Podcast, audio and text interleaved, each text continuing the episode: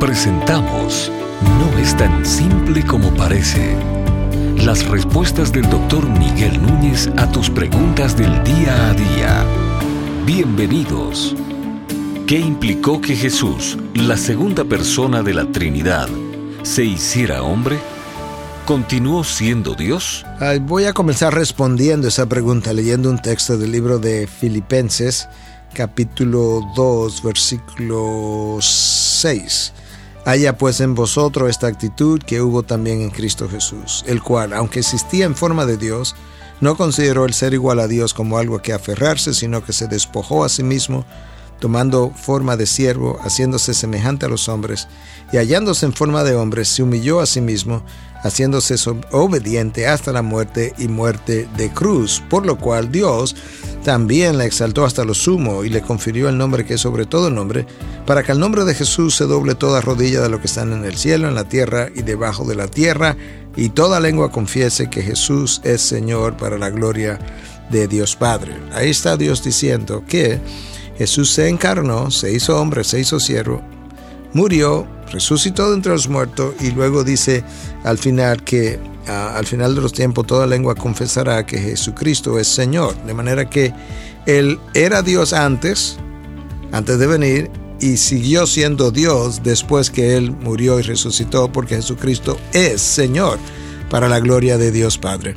Notemos que cuando el texto dice que Jesucristo se despojó a sí mismo, no está hablando de que dejó de ser Dios. Dios nunca puede dejar de ser Dios. Eso es una imposibilidad por definición. Dios es eterno, Dios siempre ha existido, Dios siempre existirá. Si hubiese una posibilidad de que Jesús, que era Dios, dejara de ser Dios, entonces nunca fue Dios, porque Dios no cambia su posición, no cambia su esencia, Dios no puede morir, Dios no puede dejar de ser. Cuando Cristo muere, muere la parte humana de Cristo, pero no murió lo que es la parte divina como lo demostró cuando resucitó al tercer día porque no había estado muerto, solamente su cuerpo había perecido. Por otro lado, la iglesia ha tenido que batallar con la idea de si Cristo era hombre y Dios al mismo tiempo o no. Tan temprano como en el año 325 se celebró un concilio, el concilio de Nicea, para defender la divinidad de Jesús porque habían algunos que estaban tratando de decir que Jesús fue simplemente un hombre avanzado, un hombre entregado a Dios y hubo que defender esa posición de Jesús hombre y Dios al mismo tiempo contra Ario. Ario fue uno de los obispos que, uno de los muy pocos obispos que um, estaba en contra de la divinidad de Jesús. Y entonces se reunió la iglesia y de ahí que surgiera el credo de Nicea. El credo de Nicea establece que Cristo era verdadero hombre y verdadero Dios. Cristo cuando se encarnó no perdió nada. Él adquirió algo, pero no perdió nada. Él adquirió una naturaleza humana y entonces en su encarnación él supo sufrir hambre, sed, cansancio, ah, cosas típicas del hombre, pero al mismo tiempo cuando Cristo deseó caminar, él caminó sobre las aguas. Cuando Cristo quiso ah, multiplicar los panes, pudo haberlo hecho. ¿Por qué? Porque él era Dios. Y todo tiempo, en todo tiempo, ah, se nos afirma en la Biblia que Cristo siguió siendo Dios. Juan capítulo 1, el Evangelio de Juan dice que en el principio era el verbo, el verbo era Dios, y el verbo, estaba con Dios, y el verbo era Dios. Y luego dice, y el verbo se hizo carne. El mismo verbo que estaba en el principio, que estaba con Dios, que era Dios, se hizo carne. pero cuando se hizo carne, lo que él estaba haciendo era adquiriendo una nueva naturaleza, no perdiendo la naturaleza anterior. Entonces la iglesia primitiva, a través del credo de Nicea, defendió que las dos naturalezas de Cristo se unieron, pero no se confundieron, que permanecieron unidas y permanecen unidas permanentemente para el resto de la eternidad, sin confundirse una con la otra, de manera que al día de hoy Cristo sigue siendo verdadero hombre y verdadero Dios, sin que haya una confusión de esa naturaleza. Hay una unión de la naturaleza, pero no hay una confusión de la naturaleza. Ah, de manera que nosotros al resucitar tendremos condiciones muy parecidas a la de Jesús. Por eso la palabra de Dios dice que lo veremos como Él es y seremos como Él es.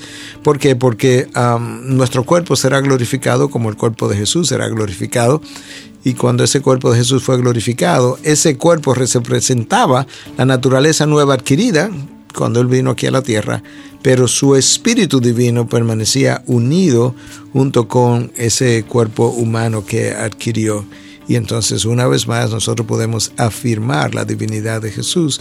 De hecho, mientras Él estuvo vivo, hubo gente que le adoró. En el capítulo 28 del libro de Mateo, cuando Él les dio la gran comisión, dice que algunos dudaron, pero que otros le adoraron. En el contexto judío, la única persona que podía ser adorada y atreverse a recibir adoración tendría que ser Dios mismo. Ah, Cristo estuvo en la barca con los discípulos en un par de ocasiones diferentes en medio de una tormenta. La primera vez los discípulos no sabían quién era. Dijeron, ¿quién es este que a los vientos, hasta los vientos le obedecen? La segunda vez, en medio de una tormenta, dijeron, verdaderamente, este es el Hijo de Dios. De manera que ellos pudieron y le adoraron, dice el texto. Una vez más, discípulos entrenados en judaísmo que jamás hubiesen adorado a un Dios pagano, le adoraron en la barca cuando reconocieron que él era el Hijo de Dios. Y ahí nosotros tenemos evidencias otra vez de que Jesús era Dios porque él lo recibió la adoración que le ofrecieron. Cuando el famoso pasaje donde Cristo sana a un paralítico, que después que sus amigos le abrieron un hoyo a, la casa por encima, eran casas cuyos tejados estaban hechos, cuyas... Ah, techos estaban hechos como de paja, por así decirlo. Abrieron un hoyo, un bajaron el paralítico a la presencia de Jesús y lo primero que Jesús le dice, tus pecados te son perdonados. Ellos odiaban a Jesús por eso, porque ellos sabían que la única persona que podía perdonar pecado es Dios. Y Jesús estaba perdonando pecado, con lo cual él estaba diciendo, yo soy Dios, literalmente hablando.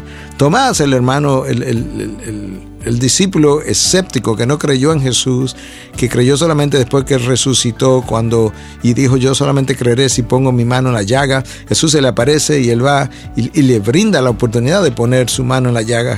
Tomás no se atreve y ¿qué hace? Que cae de rodillas y le dice mi Señor y mi Dios porque él reconoció también, no, no, no, que este ya, esto no es el hombre que yo conocí, esto es Dios encarnado.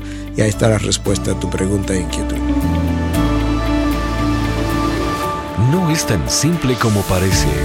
Es una producción de Ministerios Integridad y Sabiduría. Para más información, visita nuestra página de internet integridadysabiduría.org. Gracias por tu gentil atención y será hasta la próxima.